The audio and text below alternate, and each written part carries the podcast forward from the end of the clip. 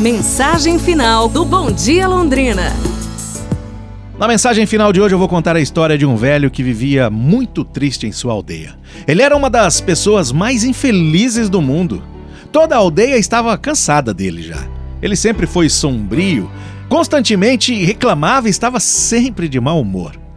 Quanto mais ele vivia, mais resingão ele se estava a tornar e mais venenosas eram as suas palavras. As pessoas o evitavam, porque o seu infortúnio se tornava contagioso. Era até antinatural e insultante ser feliz ao lado dele. Ele criou o sentimento de infelicidade nos outros também. Mas um dia, quando ele completou 80 anos, uma coisa incrível aconteceu. Imediatamente todos começaram a ouvir o boato. O homem velho se tornou feliz. Ele não se queixa de nada mais, está até sorrindo.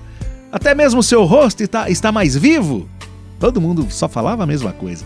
A aldeia inteira então se reuniu e perguntaram ao velho homem: Aldeão, o que aconteceu consigo?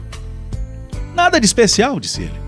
Por 80 anos eu tenho perseguido a felicidade e vi que isso foi inútil. Então eu decidi viver sem felicidade e apenas aproveitar a vida. É por isso que agora eu estou feliz, respondeu o velho homem. A moral dessa história? Não persiga a felicidade. Aproveite sua vida e seja feliz. E você?